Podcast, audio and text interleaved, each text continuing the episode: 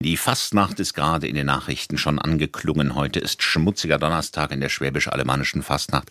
Ansonsten wird vielerorts Weiberfastnacht oder auch Altweiberfastnacht gefeiert, je nach Region. Ein Tag in der närrischen Zeit, an dem Frauen die Macht über die Männer ergreifen sollen. Klingt ja fast fortschrittlich wäre da eben nicht der abwertende Begriff, denn welche Frau möchte schon gerne als Weib bezeichnet werden? Und dann kommt diese Tradition natürlich auch aus einer Zeit, in der Frauen vor allem Kochlöffel und Wischlappen schwingen mussten. Kann man Weiberfastnacht dann noch mit gutem Gewissen feiern? Darüber habe ich mit Sarai Paredes Savala gesprochen. Sie ist die wissenschaftliche Leiterin des Fastnachtsmuseum Narrenschopf in Bad Dürrheim im Schwarzwald. Frau Zavala, wie finden Sie denn den Begriff Weiberfastnacht? Ja, also ich sehe das zwiespältig.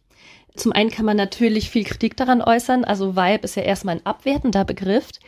Aber man muss auch sehen, dass sich die Frauen diesen Begriff ja auch selber geben in dem Zusammenhang.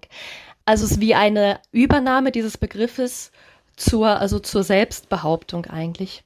Das heißt, man müsste diesen Begriff jetzt nicht irgendwie erneuern, um die Tradition trotzdem zu erhalten.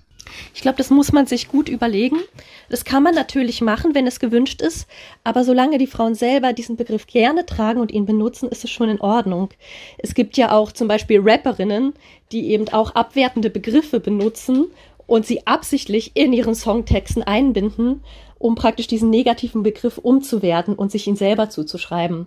Es kann auch eine Form von emanzipatorischem Verhalten sein. Das heißt, das ist vielleicht auch eine Scheindiskussion, die eher außerhalb geführt wird, in, oft auch in Kreisen vielleicht, die gar nicht selbst mitfeiern? Ja, das kann schon sein. Das ist auch schon ein akademischer Diskurs, denke ich auch. Und wie gesagt, es kann ja auch berechtigt sein. Ich glaube, es kommt immer darauf an, wer diesen Begriff verwendet und mit welchem Hintergrund.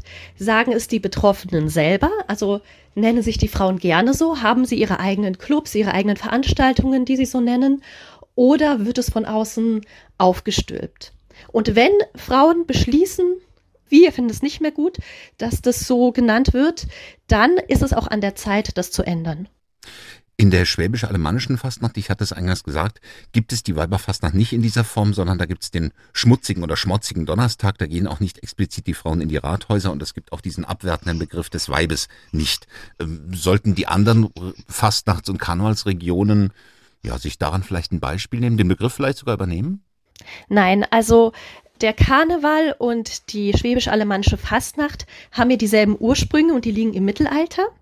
Es gibt aber sehr viel verschiedene Ausprägungen. Das heißt, die schwäbische alemannische Fastnacht hat wirklich andere Rituale, andere Bräuche und der rheinische Karneval auch. Und das ist auch gut so. Und die Menschen hängen sehr an ihren Traditionen gerade in der schwäbisch-alemannischen Fastnacht, aber natürlich auch im rheinischen Karneval. Und es ist gut und schön, dass es diese Vielfalt gibt an Bräuchen. Das würde ich nicht ändern.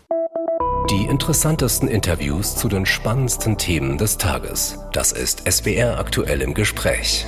Jetzt in der ARD Audiothek abonnieren.